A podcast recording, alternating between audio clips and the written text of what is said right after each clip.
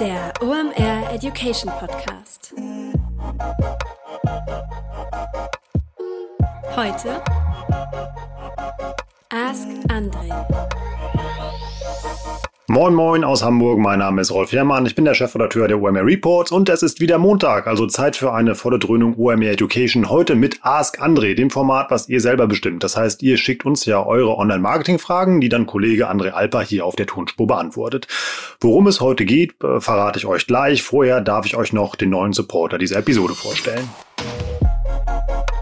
Diese Woche wieder dabei unser Partner Visual West. Visual West ist ein Startup aus Frankfurt, eine Tochter der Union Investments und wie der Name schon sagt, es geht da um Finanzen. Visual West hilft euch dabei zu sparen und zwar euer Geld für eure Träume, die ihr habt. Vielleicht wollt ihr euch ein T4 kaufen, damit eine Weltreise machen, spart auf ein Eigenheim, ein krasses E-Bike oder ähnlich ja, kostspielige Anschaffung. Dafür braucht man Kapital. Und das könnt ihr mit Visual West richtig gut sparen. Ihr braucht dafür auch keine große Ahnung vom Finanzmarkt, denn Visual West ist ein sogenannter Robo-Advisor und der hilft euch ja beim cleveren Investieren. Also der macht das für euch. Wie gesagt, ihr braucht nur 25 Euro im Monat. Ich überlege auch, das gerade zu machen, weil ich finde das System ganz cool, denn du hast da Risikostufen, aus denen du auswählen kannst und ähm, du kannst vor allem auch mit deinem Investment noch was Gutes tun. Das heißt, du kannst zum Beispiel sagen, du möchtest nur Projekte unterstützen, die besonders ökologisch nachhaltig sind. Ein Besuch der Website lohnt sich auf alle Fälle, um sich damit mal zu beschäftigen, denn ich finde, es ist nirgendwo einfacher, einfach mal Geld zu sparen und es bringt vor allem mehr, als wenn ihr das irgendwo als Schlafmünze in der Schublade liegen lasst. Also geht doch einfach mal auf visualvest.de slash omr, visualvest in beiden Fällen mit V. Ihr bekommt dann auch noch für euer erstes Investment einen 50 Euro Gutschein, den ihr bei Amazon, iTunes und Co. einfach einlösen könnt. Also einfach mal gehen auf visualvest.de slash omr und startet mal mit eurem Sparplan.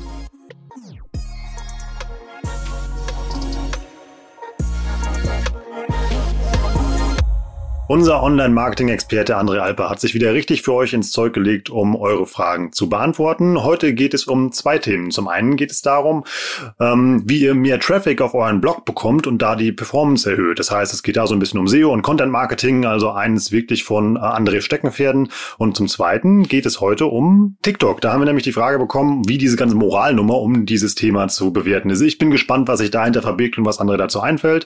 Es gibt zu den Gewinnern des OMR Reports pro Episode noch ein kleines Update. Bleibt da mal dran, denn ich verrate euch dazu unser Update am Ende der Episode. Jetzt viel Spaß, wir schalten nach Berlin rein in die Ask andere Episode. Moin moin, Hallihallo bei Ask André. Diese Frage erreicht uns über Instagram vom Sven Hanselmann. Danke für deine Frage, Sven. Und zwar fragt der Sven, wie würdet ihr die Besucherzahl auf einem Foodblog erhöhen?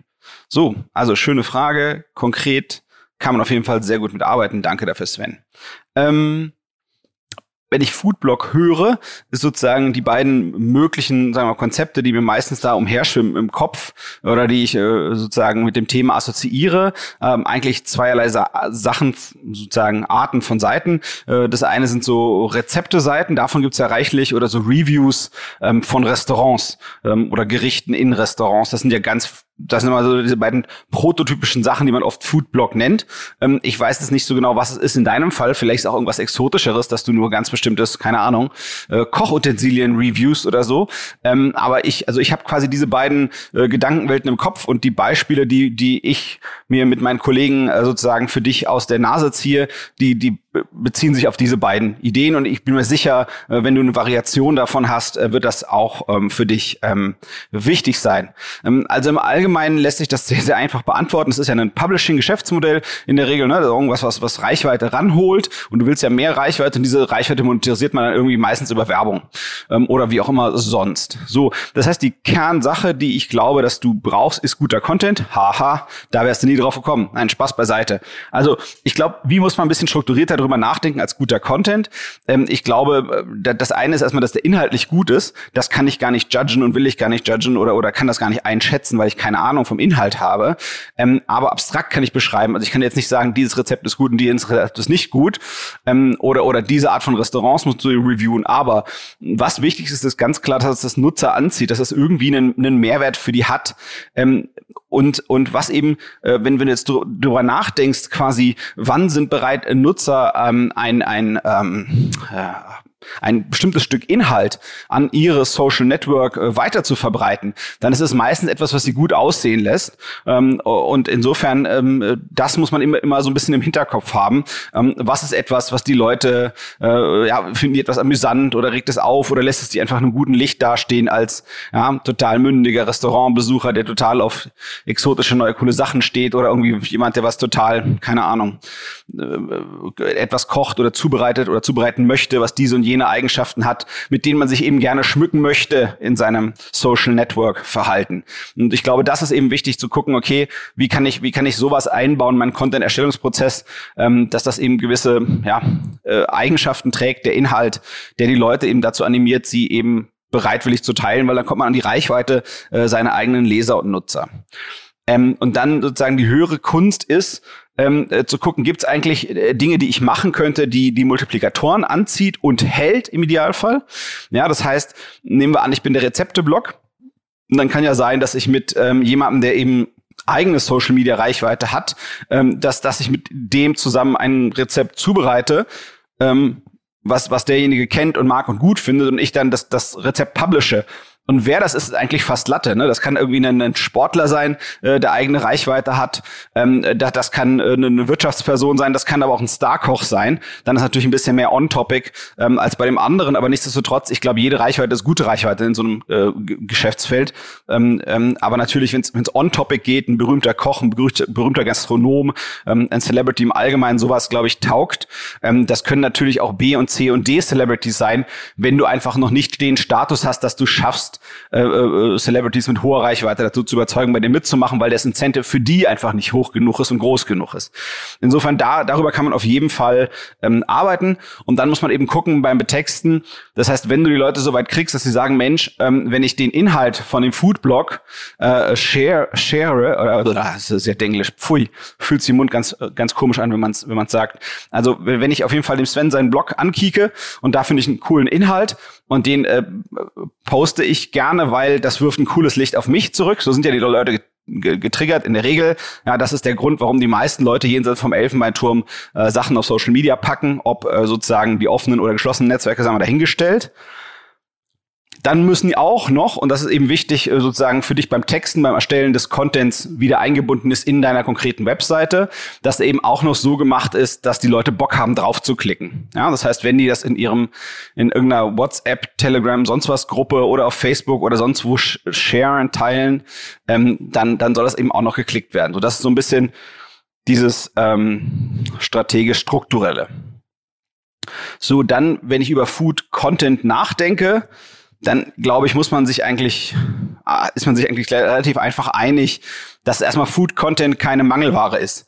Ähm, egal welche Nische man besetzt. Ja, es gibt ja unendlich große Grillblogs.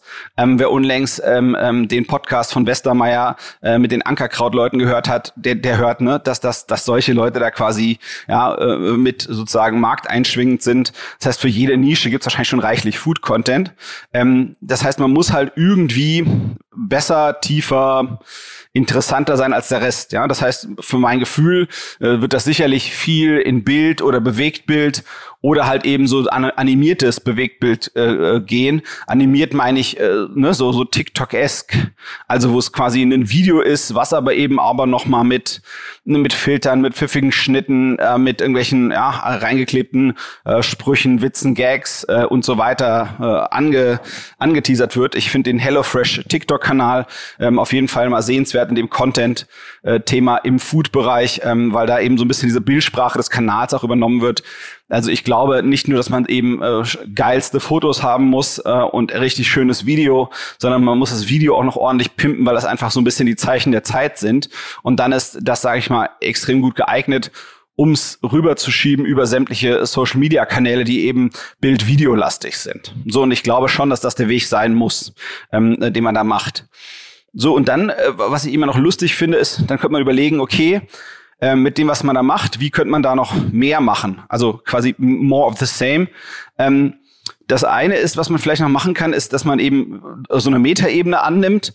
Ähm, also das eine ist ja quasi, nehmen wir an, äh, du machst irgendwie ein Rezept und machst dann davon die Fotos und dann machst du noch Inhalt darüber, wie du die Fotos machst. Also das ist quasi die, die Metaebene, ähm, die eigentlich jetzt gar nicht so zum konkreten Foodblog gehört, aber vielleicht Leuten, die halt Bock haben, ihr Essen äh, vorm Mittag, äh, äh, vom, vom Lunch ähm, einfach nochmal schöner abzubilden für ihren Instagram-Kanal, dass du denen auch nochmal Tipp gibst, wie sie das geiler machen können. So, ähm, ich glaube, das, das ist, kann man dann eben da nochmal ganz gut verfrühstücken.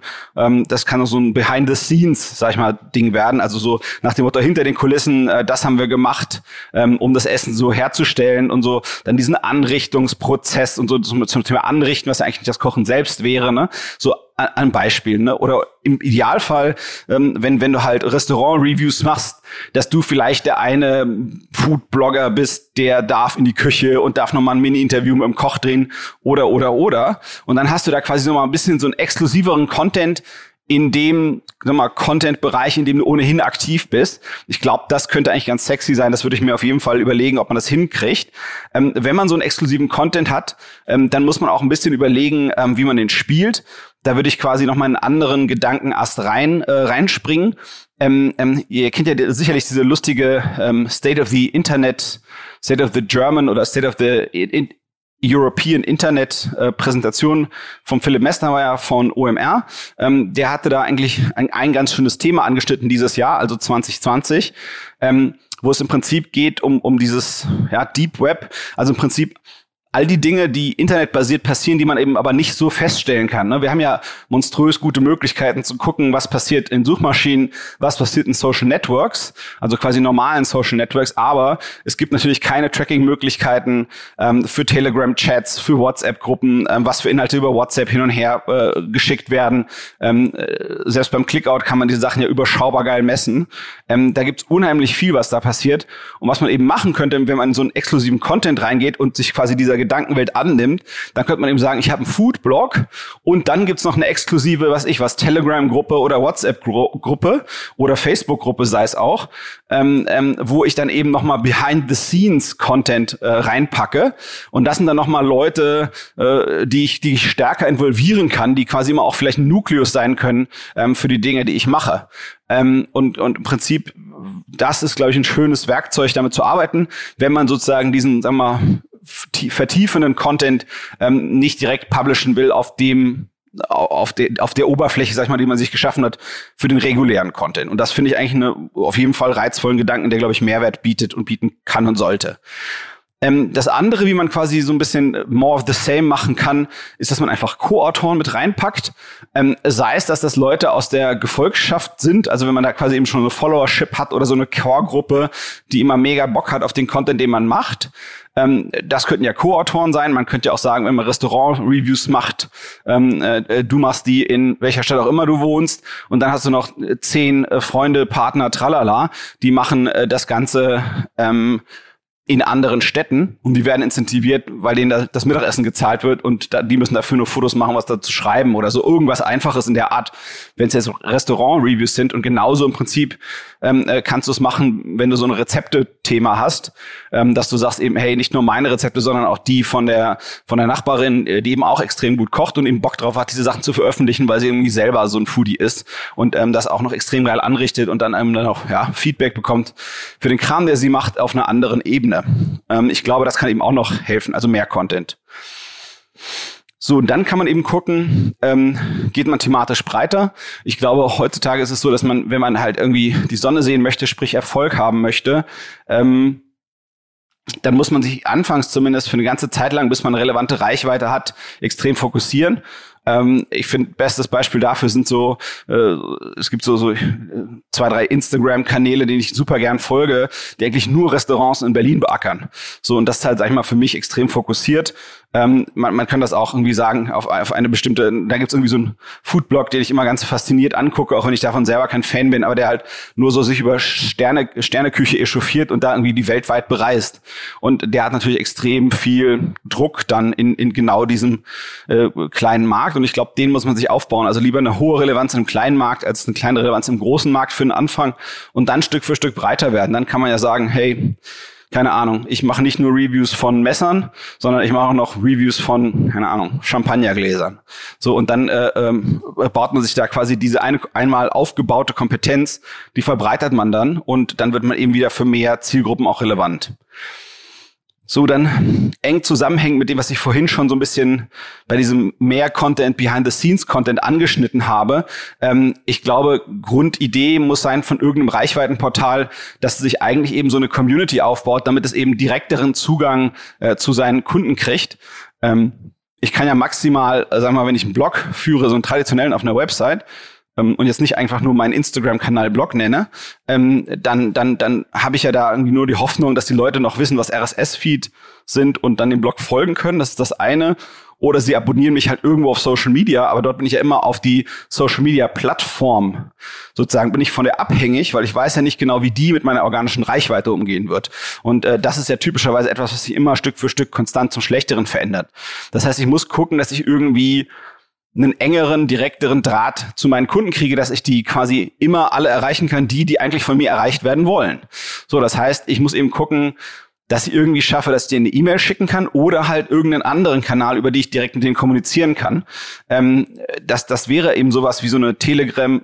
Also früher haben die Leute super gern diese WhatsApp-Chats da ins Leben gerufen, aber die sind halt eben ähm, heutzutage technisch nicht ganz so gewollt. Da gibt's auch diesen Business-Bereich, da sehe ich deutliche Limitierungen drin. Ich sehe jetzt Leute, die gerne äh, so Telegram-Gruppen machen, weil die einfach sehr, sehr gut noch managebar sind äh, für, für so eine eins zu viele Kommunikation, was das ja wäre. Ähm, man kann aber eben auch gucken, so eine Facebook-Gruppe kann es vielleicht auch sein. Ähm, da ist sozusagen die organische Reichweite in der, in der eigenen Facebook-Gruppe ist noch relativ groß, finde ich. Da reicht mit den Leuten noch relativ gut. Ähm, das kann das auch sein, aber ich glaube eben so eine Community, zu der man engeren und direkteren Draht und einem eben auch einen Draht äh, findet, der eben nicht einen Intermediär hat, wie eben ein Facebook, Instagram, tralala.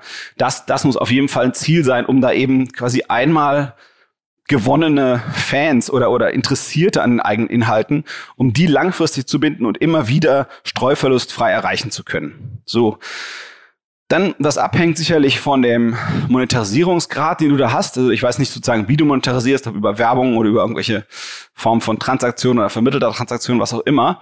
Wenn man sich das leisten kann, ist natürlich Retargeting bei, bei Dingen, die quasi thematisch on point sind und die man immer wieder braucht, hochrelevant. Ne? Also wenn du jetzt sagst, ich, ich mache, ähm, keine Ahnung, nur Küchenmesser-Reviews, dann ist wahrscheinlich so, dass die Leute eher einmal dich und deinen Blog konsultieren und dann, wenn sie die Entscheidung, Kaufentscheidung getroffen haben, dann ist es erstmal eher passé.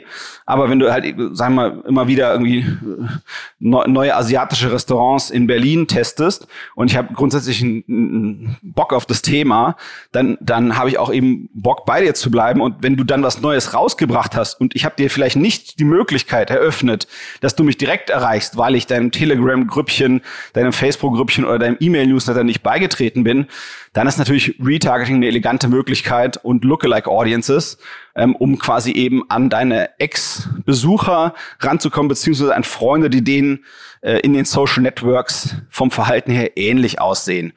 Da ist halt natürlich ganz klar die Frage, Foodblog meistens ein Publishing-Geschäft, also meistens werbefinanziert. Meistens können sich werbefinanzierte Geschäftsmodelle es nicht leisten, ähm, äh, Geld für Werbung auszugeben. Aber wenn, dann wäre diese Art Werbung wahrscheinlich diejenige, die ich am ersten testen würde. Genau. Dann vielleicht noch Gedanken dazu. Ich würde überlegen, ähm, ob man, ob, ob und wo man auf anderen Kanälen äh, publizieren kann. Nehmen wir an, du machst im, vor allem Restaurant-Reviews, dann würde ich mir mal gucken, wo, wo, wo werden denn sonst noch so Restaurant-Reviews ähm, publiziert. Ähm, man könnte zum Beispiel überlegen, dann in Google Maps äh, ein Best-of aus deinen Reviews zu posten und zwei Bilder und zu sagen, hier auf dem und dem Blog gibt's mehr dazu. Ähm, das Ganze gibt's ja irgendwie bei Yelp oder irgendwie ähnlichem auch. Also, dass man eben guckt, dass man dort, wo das sonst gepublished wird, einen Excerpt published und das eben dann mitpusht. Ähm, klar, wenn man Restaurant-Reviews macht, äh, wäre es natürlich gut, wenn man das Restaurant, das man gereviewt hat, wenn das so gut äh, inhaltlich äh, erreichbar ist, dass, dass man die dazu gewinnt, dass die das eben auch rauspushen über ihren Instagram-Kanal, Facebook-Kanal, äh, Instagram-Story, was auch immer dass die eben sagen, hier, da gab es einen geilen Review von unserem Restaurant mit geilen Bildern und Videos und Interview mit dem Chefkoch seinem dritten Assistenten oder sonst irgendwas. Ähm, ich glaube, das wäre schon ganz geil und wäre machbar und ist gut und dann kriegst du eben Reichweite und dann sehen die Leute, Mensch, von dem einen Restaurant, was ich eh mag, deswegen folgen sie an dem anderen Restaurant und so, und dann gibt's da vielleicht noch irgendwas ähnliches. Ich glaube, das wäre ein ganz guter Hebel. Das ist ein bisschen wieder so diese Multiplikatoren, denke, die wir vorhin schon angesprochen hatten. Und dann finde ich es noch witzig zu gucken, ob man da bei diesen Reichweitengeschäftsmodellen ist ja, hatten wir jetzt gerade eben schon, das Monetarisierungsthema immer so eine Herausforderung. Und ich finde so eine Sache ganz putzig, die da aus diesem Influencer-Bereich kommt, ähm, äh, dass die eben immer sagen, Mensch, äh, äh, mehr Content gibt's dann hinter einer Paywall. Und ich frage mich, gibt's halt irgendetwas, was du, was du, was du, was, also vielleicht der exklusive Content, den ich quasi eher in Gruppen sehen würde oder in direkter Kommunikation oder so. Vielleicht gibt's ja auch irgendwas davon, was du produzieren könntest, was hinter eine Paywall passt. Ja, oder ich sage dir das.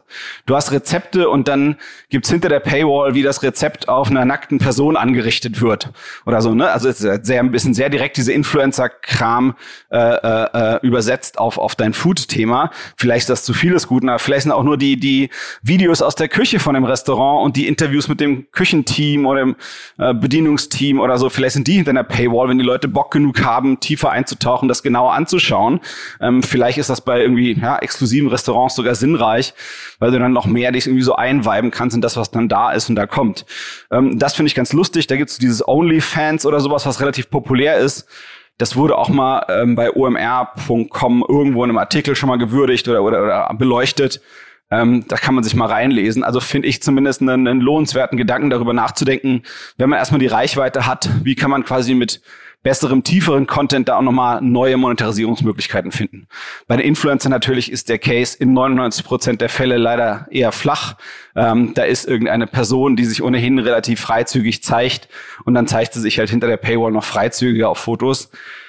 Ähm, vielleicht findet man aber trotzdem auch für die, sagen wir mal, hochwertigeren Content-Arten, wie hoffentlich diejenigen, die du machst, trotzdem irgendwas, was hinter einer Paywall, ähm, ähm, sei die auch noch so klein, ähm, aber eben vielleicht ein verbreitetes System, was, was sagen wir eben Traktion hat, ähm, das kann vielleicht ein Weg sein. Also, insofern, Sven, ich hoffe, das gibt dir ein paar Ideen und viele Hausaufgaben und du hast viel Spaß dran und dein Foodblog geht durch die Decke. Ja, wenn du Milliardär bist, denk an mich.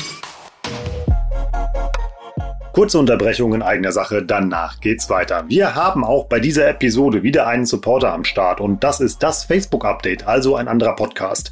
Den höre ich selber und ich erkläre euch mal kurz warum. Ich mag das sehr, weil es gibt auf dem Kanal zwei Formate. Zum einen wird der von Facebook-Mitarbeitern gemacht, die dann eben halt ja euch wie hier auch, also Hands-on-Tipps geben, wie ihr halt mit Facebook äh, arbeiten könnt, um euer Marketing besser zu machen.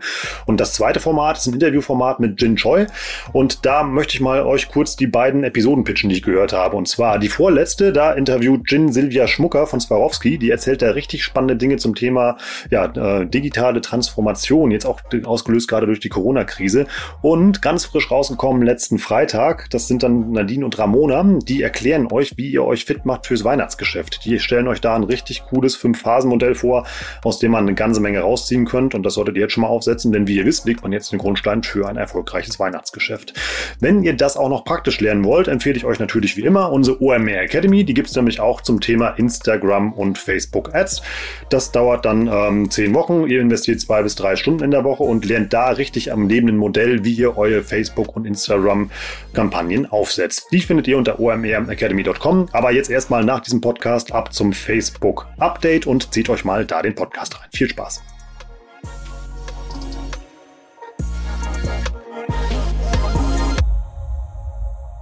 Diese Frage erreicht mich von der Nikilina Merlausen über Instagram. Ich hoffe, ich habe den Namen halbwegs korrekt ausgesprochen. Und zwar fragt Nikilina, ähm, wie es mit der ganzen Moralnummer bei TikTok äh, zu bewerten sei, die Situation aus unserer Perspektive.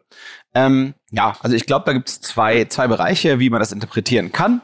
Ähm, und ich versuche zu beiden mal meine zwei Takte dazu zu geben.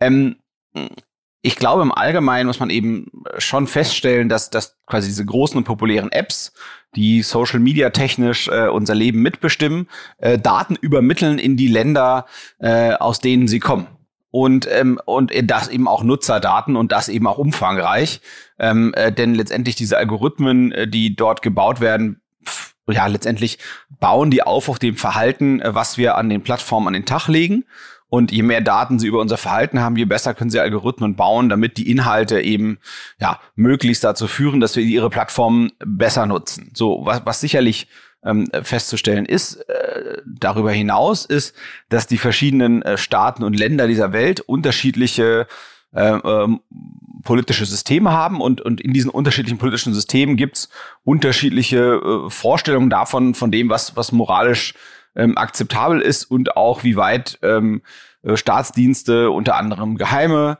äh, ähm, äh, sozusagen, was, was dort in Ordnung ist zu, zu tun und wie stark man eigentlich Firmen mit Firmen äh, verwoben werden sein darf oder auch nicht. Das muss man einfach sehen. Mhm. Wir haben ja auch diesen Edward Snowden-Skandal gehabt und haben ihn immer noch, wo eben klar wurde, ähm, ähm, wie das bei beim sozusagen äh, bei den USA aussieht, wie dort Daten genutzt werden und woher die alles kommen. Ähm, ich glaube, insofern ist das jetzt nicht ein Phänomen, was, was auf, das ein, auf die eine App und auf den einen Staat ähm, äh, ja, festzuschreiben ist. Ähm, es gab auch gerade die Tage ähm, äh, mit so einem mit so einem Toolkit ähm, so einen kleinen Mini-Skandal, also mit so einer Tracking-Software, die nannte sich Anomaly 6 und da waren eben wieder US-Behörden, die, die Daten genutzt haben, äh, die die sozusagen unter anderem über dieses ähm, ähm, äh, Kit, äh, über Mobiltelefone ähm, mit den Apps, die sie eben dieses Software-Kit genutzt haben, da äh, erhoben wurden. Ähm, ich bin mir also nicht sicher, dass das eben auf diese eine App, auf diesen einen Land sozusagen begrenzbar ist, das, was man an Gedanken dazu haben kann. Ähm, ich, ich glaube, man muss sich einfach dessen bewusst sein, was, was, wie diese Staaten so ticken und was für die okay ist und was für die nicht okay ist und einfach darauf basierend sein eigenes Verhalten äh, schon eben auch anpassen. Das heißt, ähm, ähm, äh, ja, das, das, das gilt es eben zu verstehen. Das heißt, man kann nicht davon ausgehen, dass die eigene Privatsphäre dort gewahrt wird, wenn es im Interesse der jeweiligen handelnden Staaten ist und gegen das eigene Interesse und das eben zu unterschiedlichem Grad. Das muss man sich einfach bewusst sein, dass das so ist, glaube ich. Ähm, es gibt ja auch Staaten und, und zwar mehrere, ähm, äh, bei denen auch äh, bei der Einreise äh, nach Social Media Profilen gefragt wird, einfach um zu gucken, ist das jemand, der sich vielleicht gegen das äh, aktuelle Regime äh, kritisch äußert. So, man darf auch nicht vergessen, ähm, in China sind fast alle amerikanischen großen Apps geblockt, über die man eben äh, kommunizieren kann und über die man auch äh, filterfrei äh, publizieren darf. Ähm, das ist nämlich etwas, was in China äh, vom, von, von dem sozusagen Staat dort nicht gewünscht ist.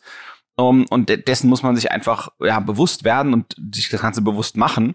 Ähm, ich glaube auch, dass der Bereich einer ist, ähm, in dem sicherlich äh, Informationskriege geführt werden oder Desinformationskriege geführt werden. Wir haben das ja fast überall in allen Bereichen mittlerweile. Ähm, es ist ein heikles Thema. Ähm, also insofern ich glaube, dieses Datenthema, das ist da. Ähm, und das sind äh, gewisse Staaten haben eben gewisse Vorstellungen von dem, was okay ist und was nicht.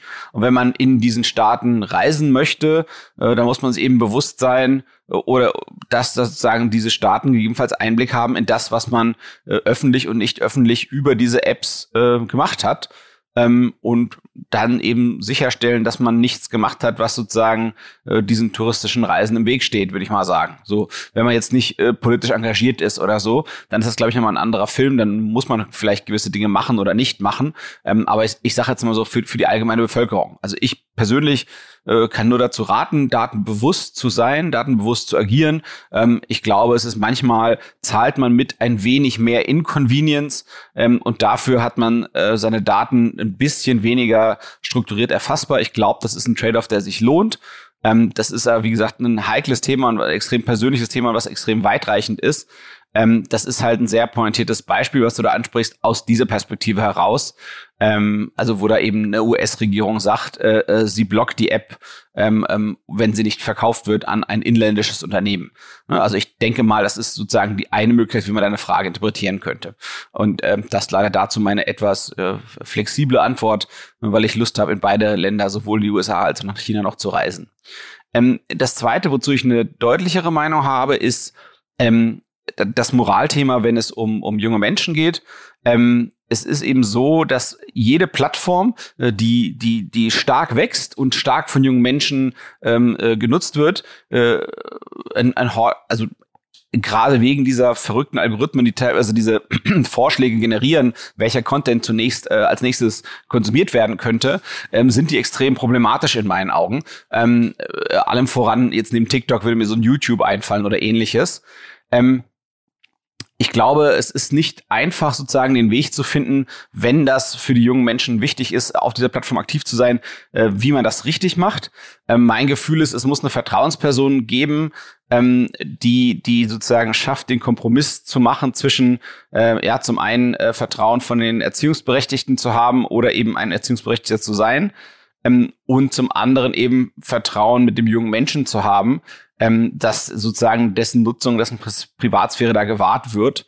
Ähm, ich glaube, das ist so, dass Menschen, die jungen Menschen, wenn sie anfangen, sich an solche Medien ranzutrauen, man, man im Sparring mit jemand erfahrenerem medienmündiger wird mit der Zeit. Ich glaube, das ist eine zentrale äh, Funktion, die heute äh, Eltern oder Vertraute von Eltern mit den Kindern irgendwie erfüllen müssen.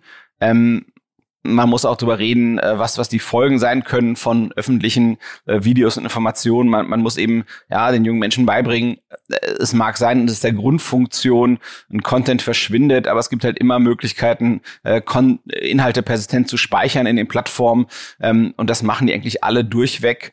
Äh, und man kann auch Sachen wegspeichern, die eigentlich nicht weggespeichert werden sollen. Man muss sich einfach dessen bewusst werden, das muss man den jungen Menschen beibringen.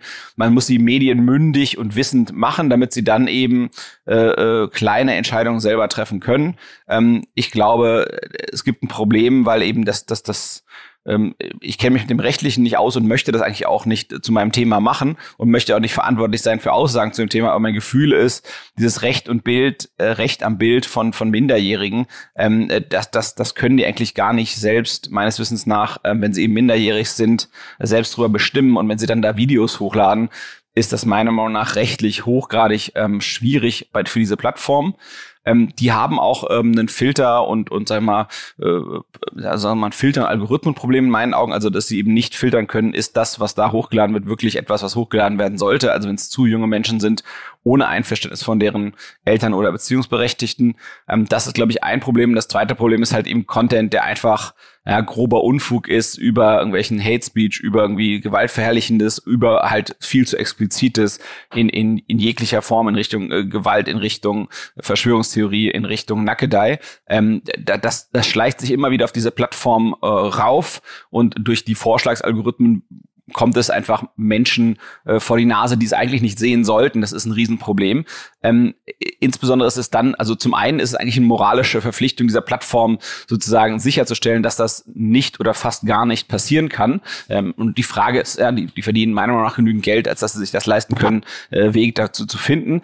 Und es wird ein bisschen zum Problem der Plattform deswegen, weil eben große Marken und große Werbetreibende eigentlich brand safe sein möchten. Was heißt das? Das heißt doch eigentlich, dass die ihre Marke eigentlich nur in einem guten Umfeld äh, kommunizieren möchten und die Werte der Marke und die Mehrwerte der Marke.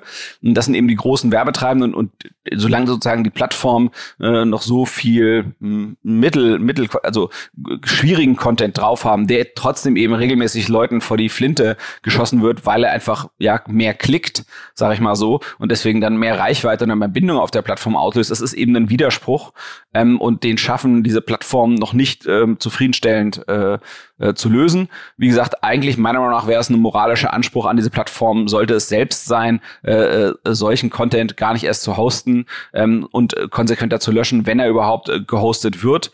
Ähm, und äh, sozusagen die Marken, die Großen, die eben brand-safe arbeiten möchten, die haben eben Probleme mit diesen Plattformen, weil es eben dort nicht immer möglich ist, brand safe genug zu werben. Ähm, das ist natürlich, dieses das ganze Thema ist natürlich äh, weniger kritisch für, für Influencer, die einfach nur auch Reichweite aufbauen wollen und dann später mit dieser Reichweite die anders monetarisieren oder halt eben Startups. Und das ist eben sowas ganz Typisches, ja, wenn man äh, irgendein neues Medienphänomen hat und dort eben die Reichweite explodiert und dann eben gleichzeitig auch die, die, der, der Anteil Umfug, äh, der sozusagen dort stattfindet und, und ungesunder Content ähm, und Content, neben dem man eben gute Werbung eigentlich als Markenverantwortlicher nicht sehen, Markenverantwortliche nicht sehen möchte, dann ist es eben so, ähm, dass dort Freiräume äh, entstehen und das sind eben auch typischerweise die Freiräume, wo eben neue Marken in gegebenenfalls etablierte Märkte äh, reinschießen, weil sie sich eben ja trauen, weil, weil sie sagen wir mal wenig Legacy haben, äh, diese zerstören könnten, weil sie auch nicht unbedingt langfristig agieren müssen, ähm, sondern eben kurzfristig versuchen, Opportunitäten, die es dort im, in Form von ja under, undervalued Assets, äh, würde man auf Neudenglisch, Neumarketing-Denglisch sagen, äh, gibt. Also im Sinne von, es gibt dort Reichweite, die relativ günstig zu kriegen ist, ähm, die natürlich äh, verschmutzt ist, würde ich mal sagen, wenn man sagt, okay, das, was das Gegenteil von Brand Safe ist eben, dass die Reichweite nicht ganz sauber ist. Ähm, und wenn sich halt jemand traut, da reinzugehen und versucht, eine neue Marke zu etablieren im Markt, der sonst verteilt ist, dann ist das eben durchaus oft eine Opportunität. Ähm, aber moralisch ist das, ist das schwierig und in meinen Augen wäre sozusagen ähm, ähm, verantwortlich, um, um diese Leistung zu erbringen, dass das eben äh, ein, ein sauberes Umfeld ist, ist liegt meiner Meinung nach bei der Plattform. Also insofern, ähm, äh, Nikilina, ich hoffe, das sind Gedanken zu diesen beiden Moralthemen rund um TikTok und, und ähnliche Plattformen, ähm, die dir ein bisschen weiterhelfen in deiner Denke um ein Thema. Und ich hoffe, wenn du für junge Menschen äh, verantwortlich bist, dass du jetzt ein paar, paar Schritte weiter bist in deinem Beschluss fassen, wie das richtig ist, das zu nutzen oder auch nicht. Das war wieder richtig viel Online-Marketing zum Mitnehmen und ich habe wieder richtig viel gelernt. Danke, André, dafür. Ähm, auch euch vielen Dank, dass ihr uns immer Fragen schickt. Die schickt ihr wie immer an report.omr.com. Dann landen die bei ähm, mir direkt im Postfach und wir leiten die weiter an André Alpam. Denn wie ihr wisst, ihr bestimmt, äh, was hier bei Ask André passiert, denn äh, wir gestalten dieses Format aus euren Fragen. Dazu noch das Update, was ich vorher erwähnt habe. Äh, bisher haben wir immer nur einen OMR-Report pro Episode verlost. Das heißt, wir haben, immer, wir haben tatsächlich ausgelost, welcher äh, Frage Hersteller den Gratis-Report bekommen hat. Das möchten wir jetzt ändern, einfach weil wir euch so dankbar sind, dass ihr uns so viele Fragen schickt. Deshalb bekommt jetzt jede Frage, die es in den Ask André Podcast schafft, äh, einen OMR-Report eurer Wahl. Wenn ihr nicht so lange warten wollt, bis äh, eure Frage hier beantwortet wird und vorher schon mal einen Report mitnehmen wollt, dann geht einfach mal auf omr.com slash report benutzt den speziellen Rolfrabatt mit dem Gutscheincode, wo ich immer Ärger für bekomme und der ist Warenkorb und kriegt dann auch noch 10%. Die beiden Gewinner heute mit den Fragen sind Sven und Niki. Wir schicken euch einen Gutscheincode zu, dann könnt ihr euch euren OMR Report runterladen. Teilt das gerne auch mal. Also sprecht gerne weiter über die Episode oder wenn ihr uns auch einen Gefallen tun wollt, lasst uns einfach auch mal, wenn euch das Format gefällt, eine gute Bewertung zum Beispiel bei Apple Podcasts haben. Das freut uns, das ganze Team. Ähm, danke fürs Zuhören. Bis nächste Woche. Tschüss aus Hamburg.